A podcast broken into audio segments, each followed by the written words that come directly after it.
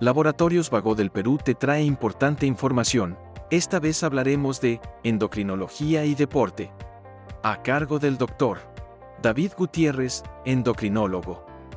¿Cómo influyen las hormonas en la capacidad de recuperación muscular después del ejercicio?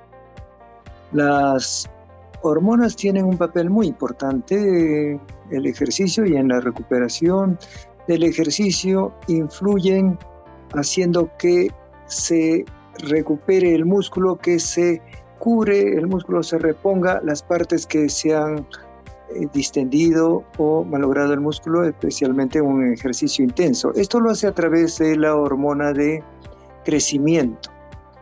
Eh, hormona de crecimiento. Y la otra hormona importante en el ejercicio es la hormona testosterona. Esto le da también recuperación y aumento de la musculatura para un mayor ejercicio además de potencia. ¿Cuál es el papel de la testosterona y otras hormonas en el desarrollo de la masa muscular? En el entrenamiento de fuerza es muy necesario la intervención de este tipo de hormonas, como la testosterona, que le produce mayor potencia, mayor fuerza y aumento de la musculatura en el hombre, claro está. En la mujer también o la mujer también tiene este tipo de hormonas, pero en menor cantidad. Por eso en la mujer y en el hombre, en la segunda hormona que interviene en el rendimiento de potencia es la hormona de crecimiento. Esto también aumenta la musculatura y le da más potencia. Otra hormona ya menos eh, importante en este caso es la hormona insulina. También regula, pero en este caso, eh, eh, no, se, no, no se debería aplicar insulina porque es peligroso, solo lo hace el cuerpo automáticamente en términos simples. ¿Qué desafíos pueden enfrentar las mujeres atletas debido a los cambios hormonales en su ciclo menstrual? La mujer tiene una secreción hormonal eh, variable o en ciclos, según el ciclo menstrual. Es decir, por ejemplo, el primer día del ciclo es el primer día que menstrua.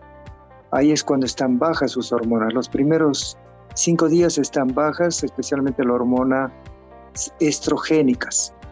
Eh, se recomienda en estos días el adaptarse y utilizar o hacer un rendimiento, un ejercicio al 50% de su capacidad.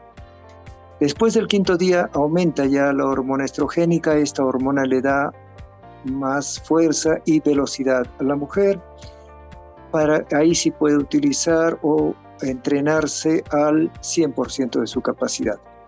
Al catorceavo día del ciclo eh, se produce la ovulación.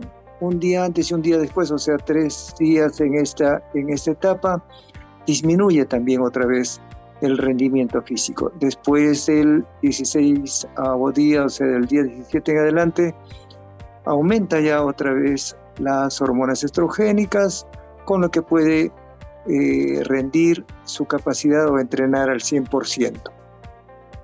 Faltando cinco días antes de la menstruación, vuelven ya a disminuir la eh, hormona estrogénica, y aumenta la hormona progesterona que le dificulta o le disminuye el rendimiento. Por lo tanto, se sugiere un 50% de su capacidad para no perder lo que ha entrenado antes.